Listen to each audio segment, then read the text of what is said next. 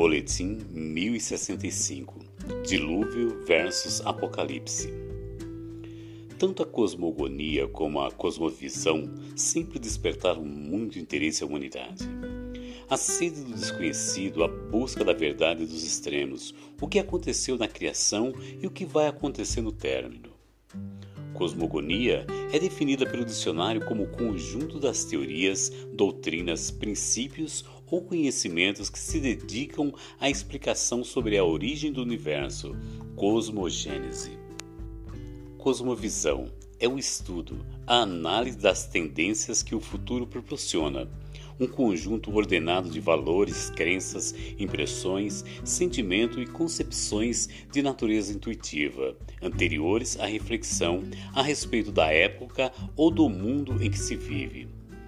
O fascinante da palavra de Deus é que tudo o que foi escrito para nosso ensino foi escrito, que Paulo define muito bem em Romanos 15, 4 a 6 assim também como o escritor de Hebreus, no capítulo 11 da Galeria da Fé, deixa implícita a mensagem de que o Antigo Testamento é sombra das coisas que hão de vir, reiterado por Paulo em Colossenses 2, 16 a 17. Portanto, ninguém vos julgues pelo comer ou pelo beber, ou por causa dos dias de festas, ou da lua nova, ou dos sábados que são sombras das coisas futuras, mas o corpo é de Cristo. Com esta visão, entendemos um pouco do tempo cíclico de Deus. Situações que eram sombra do Antigo Testamento, mas que apontam para algo que há de acontecer. Uma alegoria perfeita que só o Criador pode proporcionar.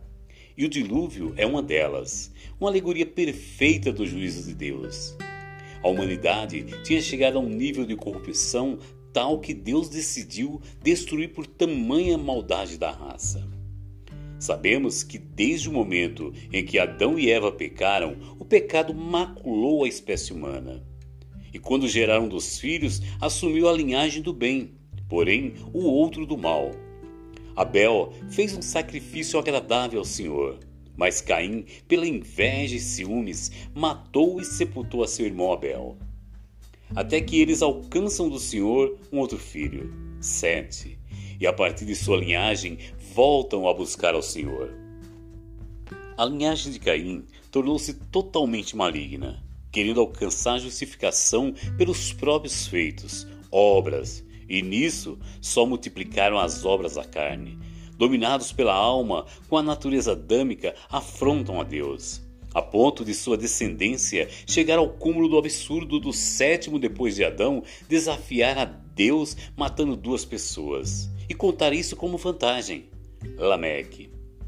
É dessa linhagem que surgem os gigantes na terra, homens de grande estatura. A descendência de Caim, os cainitas, homens maus aos olhos de Deus. O gigantismo, muitos creem ter sido o sinal que Deus colocou em Caim para que ninguém o matasse. A herança genética do pecado levando o ser humano a produzir seres humanos com estatura acima do normal. Mas a linhagem de Sete buscou o Senhor. E dessa linhagem encontramos Enoque, que andou com Deus e Deus tomou para si. Encontramos Matusalém, o homem que teve a maior longevidade, alcançando 969 anos até chegar a Noé. Homem com o qual Deus faz uma aliança que perdura em três tempos: pré-dilúvio, dilúvio e pós-dilúvio. Isso é uma alegoria para o juízo final. Assim como Enoque é uma alegoria do arrebatamento da igreja. O dilúvio se torna uma alegoria da aliança de Deus com o povo antes, durante e depois da tribulação. O fato é, o dilúvio foi real. Foi uma demonstração do juízo de Deus, onde somente oito pessoas se salvaram e repovoaram o mundo. Porém, somente esses oito que se salvaram? Creio que não mas que o Deus Todo-Poderoso recolheu antes das terríveis chuvas que mataria toda a humanidade. O Senhor tomou para si os que o agradavam.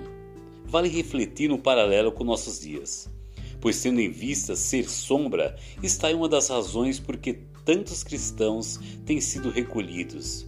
Seria esse o sinal do juízo que está por vir? Texto Apóstolo Cleito Nantes.